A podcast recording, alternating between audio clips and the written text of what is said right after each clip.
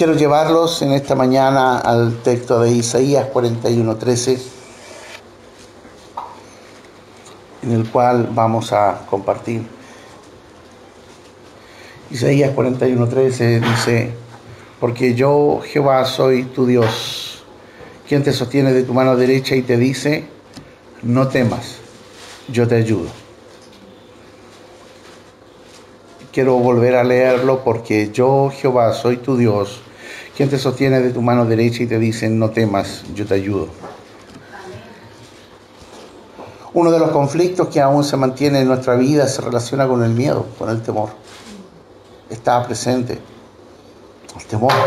El temor es un sentimiento que permanece en el corazón y que permanentemente lucha por emerger en medio de eh, nuestro diario vivir. Y creo que en este tiempo ha, estado muy a flor de piel, dadas las circunstancias que vivimos. Todos nosotros, todos nosotros experimentamos ese sentimiento en más de una ocasión y normalmente se asocia con pensamientos negativos, no está asociado con buenas cosas. El temor siempre tiene una connotación negativa en nosotros. El temor surge de, de las circunstancias, en medio de circunstancias que componen nuestra vida y lamentablemente afectan en forma transversal todas las áreas de nuestro existir. ¿Y a qué me refiero con eso? El temor va a afectar nuestras decisiones, el temor va a afectar nuestros sentimientos, el temor va a afectar nuestro lenguaje, el temor va a afectar nuestras acciones. Por eso es transversal. La Sagrada Escritura, la Biblia, habla de dos tipos de temor, diferentes. Uno está relacionado con la, con la reverencia ante la figura de un Dios extraordinario que tiene en su mano el poder de la vida y de la muerte. Es ese temor reverente cuando el hombre se enfrenta a la majestad del Dios vivo. Aquel temor que arrasa con el corazón y la mente del hombre y de la mujer que están sujetos a Dios. Es una sensación de pequeñez, de fragilidad que solo se apacigua por el don maravilloso de la fe pues es la fe que echa fuera el temor. El temor o miedo de muerte que rodea al hombre cuando se enfrenta con la santidad y la soberanía absoluta de Dios. Escucho muchas veces aquel, aquella expresión tan romántica de, no, yo estoy ahí delante de Dios y lo voy a estar mirando y voy a estar oh, tan contento. Em, yo estoy contento, maravillado ante la presencia de Dios, pero también cuando pienso en mi condición, siento un temor reverente delante de Él, porque Él es santo, de absoluta santidad, y nada con una mancha de inmundicia puede estar en su presencia. Y como conozco mi propia vida, siento ese temor reverente delante de Él, no miedo de muerte, pero es temor reverente de quién es Él.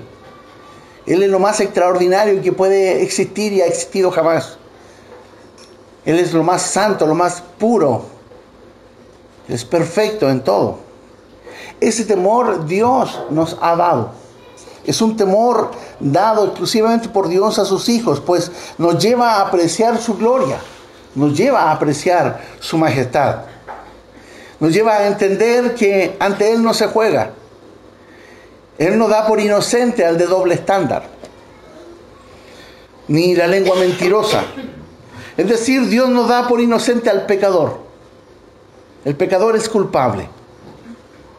Pero asiste, protege, ayuda a aquel que deposita su confianza en Él. Por lo tanto, ese temor reverente que tiene el creyente es un temor santo que Dios nos ha dado para que ante su presencia nosotros podamos contemplar su maravilla, su poder, lo excelso que Él es. El otro tipo de temor es aquel que procede de la inseguridad, de enfrentarse a lo desconocido, de enfrentarse a aquello que no nos ofrece certeza ni una base de apoyo. podríamos decir, es un miedo ancestral, culposo, porque lleva en sí castigo. De hecho, 1 de Juan 4, 18 dice, en el amor no hay temor, sino que el perfecto amor echa fuera el temor, porque el temor lleva en sí castigo, de donde el que teme no ha sido perfeccionado en el amor. Entonces alguien podrá decirme, pastor, pero que entonces yo no he sido perfeccionado porque yo siento temor. Igual el miedo me embarga en algunos momentos y hemos estado expuestos a muchas cosas y el temor sí ha asistido rápidamente a nuestro corazón. Pero ¿qué has hecho tú cuando el temor ha venido? ¿Se han quedado tranquilos? ¿Qué, ¿Cuál ha sido la inmediatamente lo que el creyente hace? Orar doblar sus rodillas ante el único que puede tener el control de las cosas y es lo único que a nosotros nos hace sentirnos seguros. Esa es la diferencia. ¿Por qué dice el temor lleva en sí castigo? Porque el temor que no es el temor de Dios es un temor que no tiene asidero, no tiene a dónde tomarse, no tiene en qué centrarse, por lo tanto lleva a tomar decisiones equivocadas, muy equivocadas. Sentir temor frente a los hechos que suceden en nuestro alrededor es natural en el ser humano.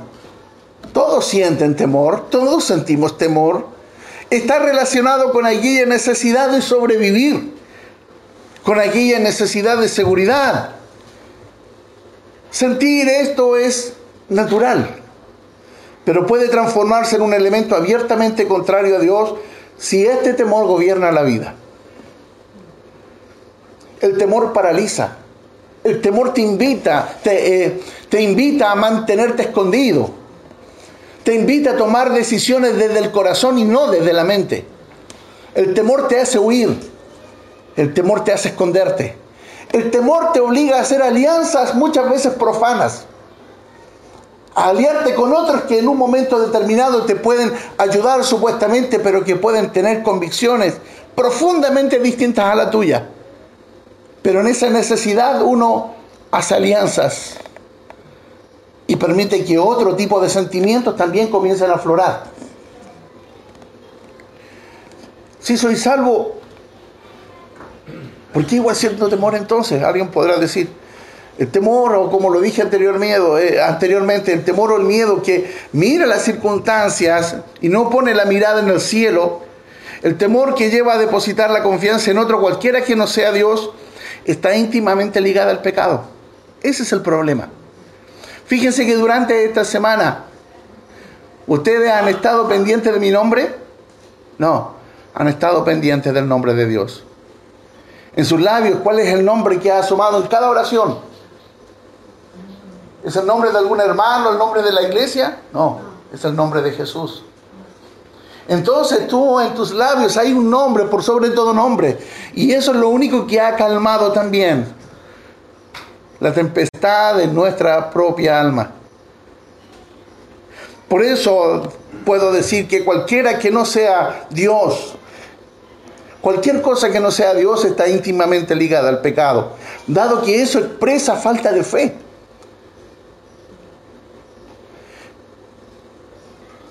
Ese temor está asociado a la incredulidad. Por eso es pecaminoso. Es decir, en la desconfianza, donde la fe no tiene cabida. ¿Qué vamos a hacer ahora? La Biblia dice que en sus manos estamos seguros. Eso es la fe. El temor que, que no sabe qué hacer que se expresa como miedo, como terror, se asocia rápidamente a un montón de otros sentimientos contrarios a el sentir que Dios quiere que tengamos y se asocia básicamente al fruto de la carne. Yo, porque yo soy tu Dios, comienza el texto que en el, el día de hoy leímos porque yo soy tu Dios. La palabra nos está hablando de alguien que tiene una característica tremenda. Yo soy tu Dios. El creador, el todopoderoso, el fuerte. Dios está absolutamente involucrado contigo, más allá de lo que tú mismo puedas comprender. Yo soy tu Dios. Yo soy el que te guarda. Yo soy el que te ayuda. Yo soy el que te cubre. Yo soy tu sanador. Yo soy tu salvador. Ese es el Señor que está con nosotros. Por eso la expresión de Él es esta. Yo soy tu Dios. Y fuera de Él no hay nadie más. Yo soy quien te escogió. Esto implica una relación íntima, una relación de amor del Padre hacia su Hijo, hacia su hija para siempre. ¿Acaso nos dijo el Señor, mi siervo eres tú? Te escogí y no te deseché. El salmista dice, Salmo 65, 4. Bienaventurado el que tú escogieres y atrajeres a ti para que habite en tus atrios. Seremos saciados del bien de tu casa, de tu santo templo. Ustedes saben, a mí me gusta citar muchísimo la escritura porque ella tiene que hablar y habla fuerte a nuestra vida. Libro de los Hechos, capítulo 22, verso 14. El Dios de nuestros padres te ha escogido para que conozcas su voluntad y veas al justo y oigas la voz de su boca.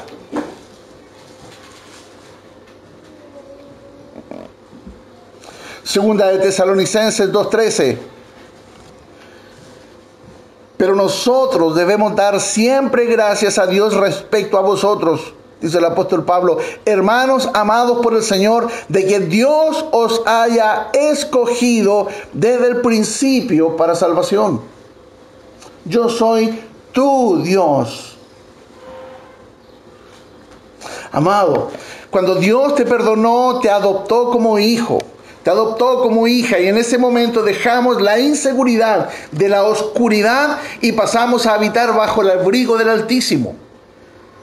Esto significó que desde entonces estamos protegidos bajo su nombre, bajo su dominio. Somos suyos. Al estar allí estamos seguros. En su presencia estamos seguros. Esta seguridad está garantizada por el Espíritu Santo, quien habita en nosotros y nos recuerda todos los días la enseñanza, la palabra y quiénes somos. Una de las canciones que cantábamos hace poco rato decía, restaura nuestra identidad. La identidad ha sido restaurada. ¿Sabes quiénes somos nosotros ahora en Cristo? ¿Quiénes somos? Hijos. Hijos del Altísimo. Hijos de Dios. Porque hemos sido sellados, como dice la Escritura, el cual también nos ha sellado y nos ha dado las arras del Espíritu en nuestros corazones. Volvamos al texto 41, 13. ¿Qué más dice? Porque yo soy Jehová tu Dios, ¿quién te sostiene de dónde? De tu mano derecha. ¿Por qué de la mano derecha? En primer lugar, en este mismo capítulo, el verso 10, antes dice, siempre te sustentaré con la diestra de mi justicia. Muchas veces, muchas veces, en la escritura, se hace mención a la diestra del Señor. Esto es una expresión de su poder, de su fortaleza. Como dice Éxodo 15:6, tu diestra, oh Jehová, ha sido magnificada en poder. Tu diestra, oh Jehová, ha quebrantado al enemigo. Es una expresión poderosa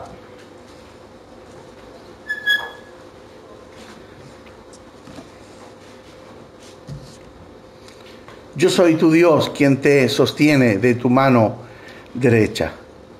El significado de tomar de la mano derecha es posible encontrarlo no solamente en la escritura, sino en muchas otras culturas. Pero en la Biblia en forma específica y en el contexto del Antiguo Testamento tiene un significado particular. Por ejemplo, en el caso del rey Ciro, cuando Dios le toma de la mano derecha, símbolo de fuerza, de honor y también de que lo, lo va eh, de investidura. Ciro no era nadie y Dios lo tomó de la nada y lo colocó donde? En autoridad. En nuestro caso no éramos nadie, insignificantes, y nos ha dado vida nueva en Cristo. Nos ha tomado, nos ha escogido para ser sus hijos. Si vamos nuevamente al pasaje, encontramos que Dios nos sostiene de la mano derecha. Esto tiene un profundo significado. Nos traspasa su fortaleza. ¿Recuerdan cuando eran pequeños y había temor? ¿A quién corríamos? Rápidamente al regazo del papá o de la mamá buscando ayuda. ¿Por qué? Porque Recuerdo, mis papás son muy bajos.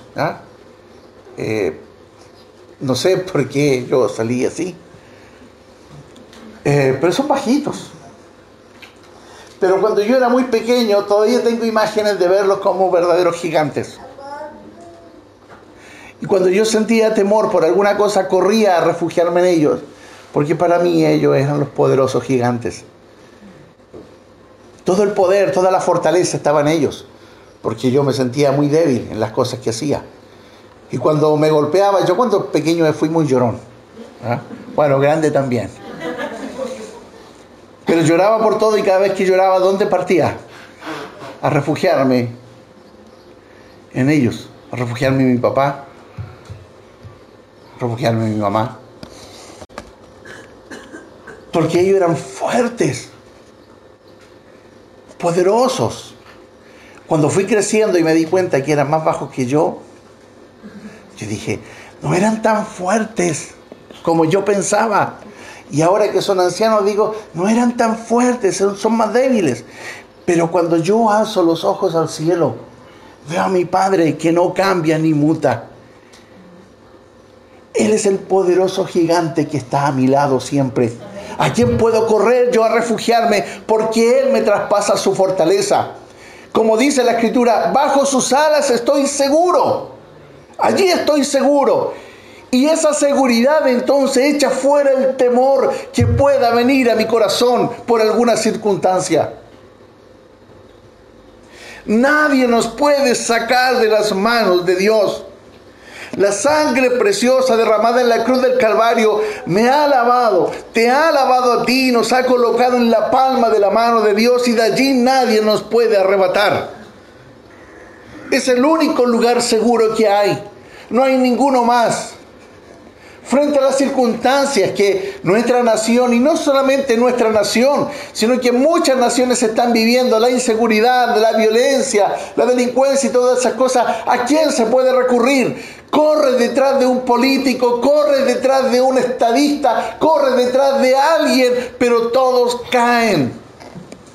Pero cuando nosotros corremos a la figura maravillosa de Dios, Allí estamos seguros porque Él es el poderoso gigante que está a nuestro lado y que ha dicho, yo estoy con ustedes todos los días. ¿A quién puedo ir entonces? Entonces cualquiera persona medianamente inteligente debería correr al lugar más seguro que existe en todo el universo. Y es al regazo de Dios el Padre. Porque cuando vamos allá, no hay quien pueda contra nosotros. La sangre preciosa de Jesucristo ha permitido esto. No hay más, no hay nada ni nadie que pueda sacarnos de la presencia de Dios. Así como le dijo Dios a Israel, te dice a ti me dice a mí, no temas porque yo te redimí. Te puse nombre, mío eres tú. Qué extraordinario es poder saber y refugiarnos en sus promesas. No es mía, Es la expresión de Dios que nos da seguridad no a mí, a todos sus hijos. No es una promesa mía, esta promesa es mía. No, aquí no hay un sentido de que sea tuya. Esta es la grandiosidad de Dios. Esta es, eh, esto es Él revelándose a nosotros, donde todos tenemos cabida. El apóstol Pablo lo dice de la siguiente manera, por lo cual estoy seguro de que ni la muerte, ni la vida, ni ángeles, ni principados, ni potestades, ni lo presente, ni lo porvenir, ni lo alto, ni lo profundo, ni ninguna otra cosa creada nos podrá separar del amor de Dios, que es en Cristo Jesús, Señor nuestro. Qué extraordinario, qué extraordinario, qué sensación más maravillosa es saber que nosotros estamos andando a paso firme, independiente de las circunstancias, nosotros estamos seguros en el Señor. No temas, yo te ayudo. ¿Por qué yo no debo temer si es tan natural? Porque el Señor ha dicho, yo te ayudo. No es la ayuda del pastor. Falla.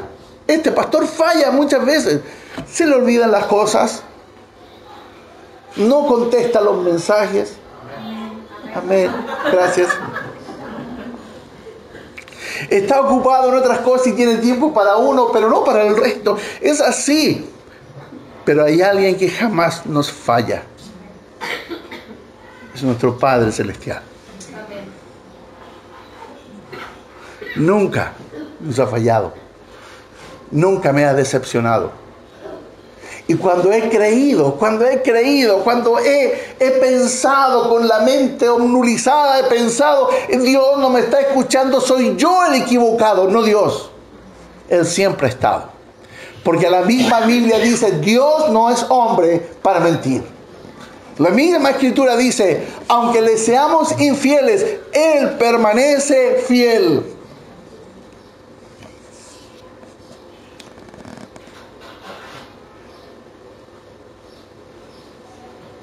Los nombres de Dios son justamente uno de los mayores sustentos que nosotros tenemos. Génesis 22, 14.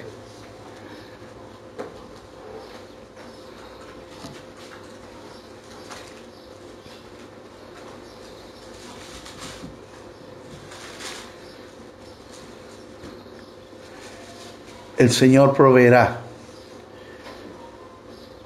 Yahweh Jireh Yahweh Jireh. ¿Estás pasando por necesidad? El Señor proveerá. Ese es su nombre. Así es reconocido, así es descrito. Yahweh Jireh, el Señor proveerá. ¿Estás enfermo?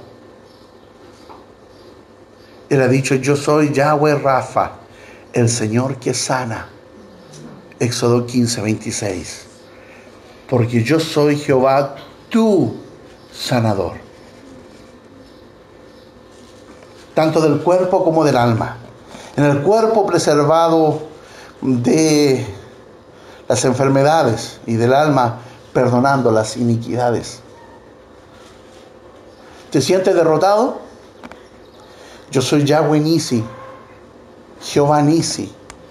El Señor es mi bandera donde bandera es entendido como un lugar de reunión. Este nombre conmemora la victoria en el desierto sobre las, los amalecitas en Éxodo 17. Él es mi bandera, Él es quien me da la victoria. Alguien se siente sucio, siente que ha pecado. Yo soy Jehová Mekadesh, el Señor que santifica. Alguien está en angustia. Yo soy Yahweh Shalom. El Señor es nuestra paz. Alguien siente que está pasando por una injusticia. Yo soy Yahweh, Yahweh Sidkenu. El Señor es nuestra justicia. Te sientes solo, sola. Yo soy Yahweh Roí. El Señor es mi pastor. en el Salmo 23.1. Después que David reflexionó sobre su relación como pastor con sus propias ovejas, se dio cuenta de que era exactamente la relación que Dios tenía con él. Y por eso lo declara así, el Señor es mi pastor, nada me faltará.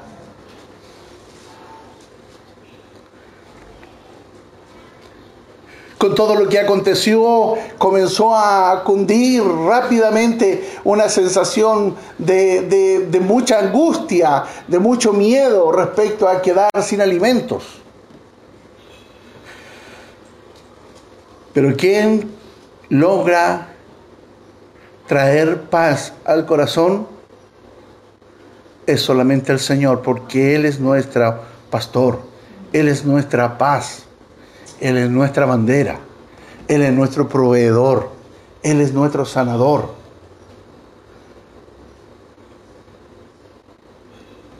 Yahweh Elohim, el Señor Dios. Yahweh Sama, el Señor está allí. Yahweh Sabaoth, el Señor de los ejércitos. ¿Quién podrá contra nosotros?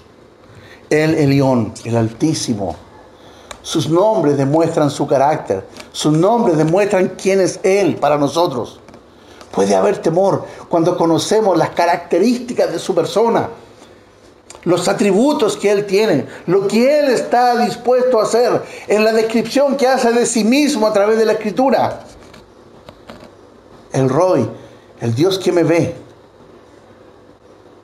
El Olam, el Dios eterno. El Gibor, el Dios fuerte. Si Dios es por nosotros, ¿quién contra nosotros? Amados hermanos, el temor que debe estar en nuestro corazón es el temor reverente de su presencia. Es el temor hacia Él. Es un temor que no es miedo de muerte, no es miedo de desconfianza, no es miedo de incertidumbre. Es el temor de la reverencia. No de miedo, es saber que Él es la autoridad. Contarles como anécdota, un día Felipe em, quería conocer al presidente. Y cuando lo conoció, todo el discurso, todo lo que había pensado antes de decir, quedó así.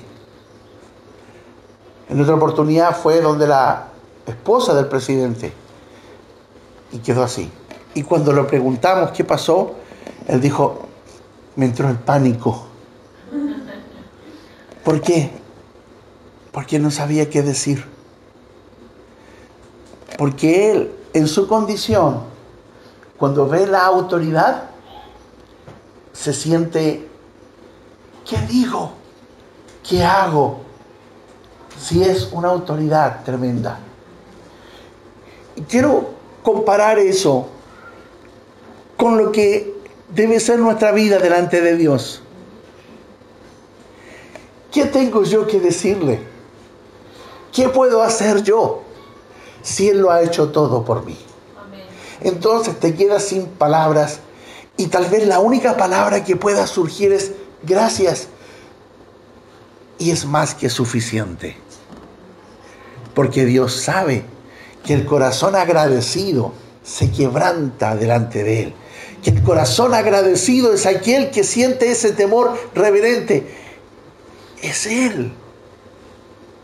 Es Él.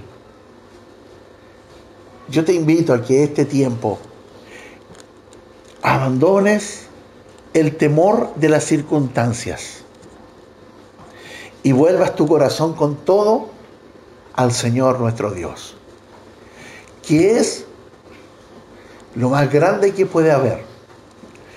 No hay nada que pueda pasar alrededor nuestro. No hay nada que pueda pasar en nuestra propia familia o en nuestros propios cuerpos que nos pueda separar del amor de Dios. Somos suyos y Él tiene cuidado de nosotros.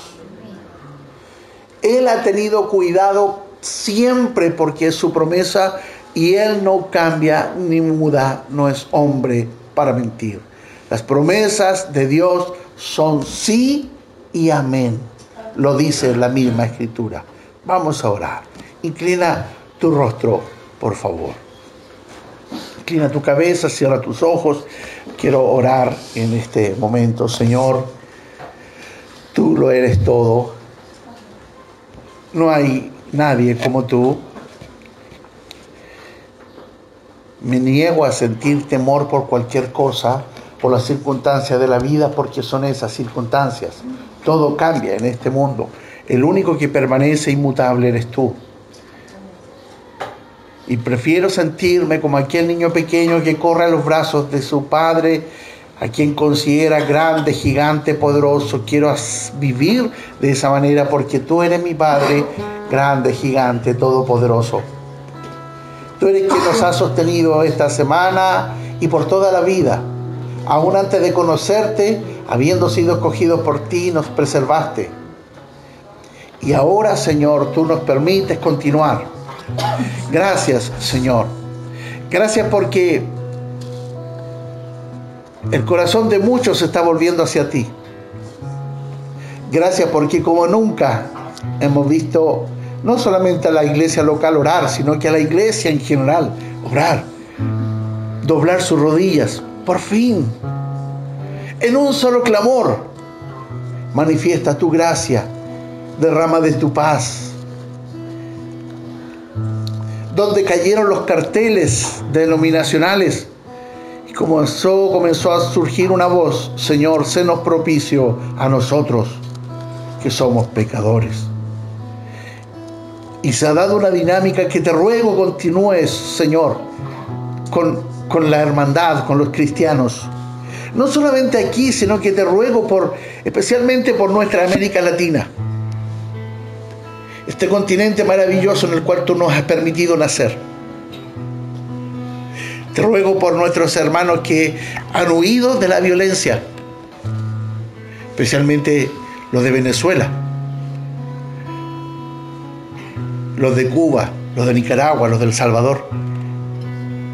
Llenos de temor, mucha gente huyendo.